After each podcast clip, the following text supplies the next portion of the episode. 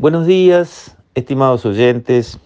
Quisiera referirme hoy de nuevo, porque es un tema que hemos tratado y que creo que seguiremos tratando varias veces, que es la inflación. Y hacer estribo para eso en declaraciones realizadas por el presidente del Banco Central, Diego Labat, a la agencia de noticias especializada financieras Bloomberg. Allí nuestro presidente del Banco Central dice con toda razón y aclaro que conozco a Diego Labat y tengo excelente opinión de él. Creo que estamos en buenas manos. Conoce al Banco Central por haber sido director, lo que no es poca cosa, porque la verdad es que pagarle la curva de aprendizaje a cada persona que asume una empresa pública o un servicio del Estado de primera importancia, mientras entiende el organigrama, entiende qué hace cada sector, entiende la historia, entiende, se le va la mitad del mandato aprendiendo y aprender es carísimo. Así que contar con alguien que ya sabe es muy valioso para nosotros. Entonces la BAT señala con razón que hay un problema con la inflación en Uruguay, es indiscutible. Bloomberg había relevado niveles inflacionarios en 120 de los 190 y pico de países que andan este, sueltos en el planeta y Uruguay estaba entre los 11 con inflación de dos dígitos, o sea, estamos en, la clase de los peores. ¿Eh? Estamos señalados como los peores, 11 en 120 que tienen, solo 11 en 120 tienen inflación de dos dígitos y somos el único que tiene investment grade, o sea, ahí ya van empezando a ver nuestras fragilidades heredadas, tenemos que decirlo. Eso no ha sido producido por este gobierno, Supongo que estaremos todos de acuerdo, ¿verdad?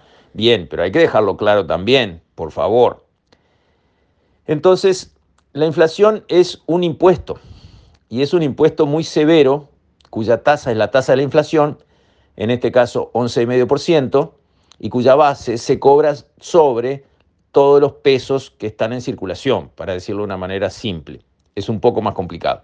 Pero para decirlo de una manera simple, todos los pesos que hay en circulación y por lo tanto le pega mucho más a las personas pobres, que lo único que tienen es el sueldo que cobran al principio del mes, porque alquilan una, pensión, una casa, alquilan algo para vivir, o viven donde pueden, este, y nada más. O un jubilado que cobra su jubilación al principio de mes y no tiene activos y todo su capital es el sueldo al principio de cada mes. Bueno, sobre todo lo que tiene esa persona se le aplica un bruto impuesto como el 11,5%. Para la persona muy rica tiene campos, empresas, reservas en dólares, bonos, acciones, este, casas. Todo eso no paga inflación. Y de repente en la billetera tiene menos que el sueldo de una persona o la jubilación de otra en pesos. Porque no, no necesita tener efectivo en pesos, no lo usa paga con tarjetas de crédito, no, no está usando este, efectivo en pesos y sobre eso se paga la inflación. Así que es un impuesto muy pesado, distorsiona la economía y castiga muy severamente a los más pobres y no le hace ni cosquillas a los más ricos. Esa es la inflación. 11,5% una tasa demoledora en materia inflacionaria. Entonces la BAT empieza diciendo que tienen que primero recuperar la credibilidad del Banco Central y comparto con él. El Banco Central cometió en el pasado la absurda eh, trayectoria de prometer algo y no cumplirlo nunca. Y para el Banco Central, la credibilidad, como para cualquier banco, credibilidad es igual confianza, es clave si las personas pierden la confianza en los bancos, van corriendo a retirar sus ahorros y crean una profecía de autocumplimiento. Dicen, los bancos van a caer, para que no me haga daño la caída voy a retirar mis fondos, todos hacen lo mismo y al retirar todos sus fondos caen los bancos. Eso es falta de confianza. El Banco Central, para regular y conducir la marcha de tanto el sistema financiero como la política monetaria del país, el tipo de cambio, etcétera, tiene que tener credibilidad. Lo que el Banco Central dice se debe cumplir, sí o sí. Bueno, exactamente lo contrario sucedió con los bancos centrales del gobierno del Frente Amplio periodo tras periodo. Se prometía que la inflación se iba a meter en una banda del 3 al 7%, que es bastante ancha como banda. Digamos, el objetivo debería ser menor del 5 o entre 2 y 4, una banda chiquitita. No, entre 3 y 7, que es una banda enorme, y prácticamente nunca embocaban con la inflación adentro de la banda que ellos mismos, y sin que nadie se los impusiera o les obligara, habían dicho públicamente y prometido, lo cual es un desastre. Bueno, la BAT dice con razón, no, tenemos que recuperar la credibilidad del Banco Central, apoyado la BAT. Yo diría también, no prometan, no prometan eh, lo que no puedan cumplir, cuidado, porque ahora tienen una carta de crédito abierta, a ver cómo la manejan, la pifian dos veces y adiós carta de crédito. O sea, digan, lucharemos para bajar la inflación, no digan, vamos a llegar al 4 o la vamos a poner entre el 3 y el 7 de nuevo.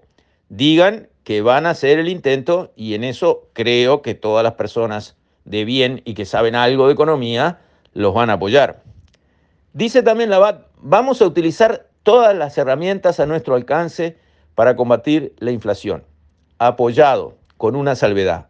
Ojo con el tipo de cambio. No atrasen el tipo de cambio, porque lograr una inflación del 4 o del 5 planchando el tipo de cambio y liquidando el sector exportador, como muchas veces pasó, es suicida. Para eso es mejor que la inflación no se domine. Porque si el costo de bajar la inflación es quebrarle las piernas al sector exportador, es peor el remedio que la enfermedad. Así que hay que tener prioridades en la conducción de la política económica.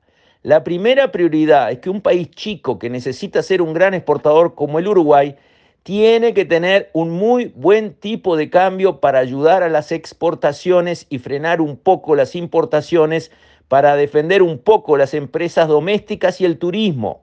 Necesitamos un muy buen tipo de cambio para que Uruguay sea barato en dólares, condición no negociable y así lo debe ver un presidente del Banco Central. Si el objetivo de combatir la inflación se transforma en un dios conductor de la política al que hay que rendirle todo homenaje, estamos en el horno como lo hemos estado durante muchísimos años, con un atraso cambiario permanente y estructural que transformó a Uruguay en un país que creció la mitad de lo que debía, podía y necesitaba crecer. Con esto, estimados oyentes, me despido hasta mañana, si Dios quiere.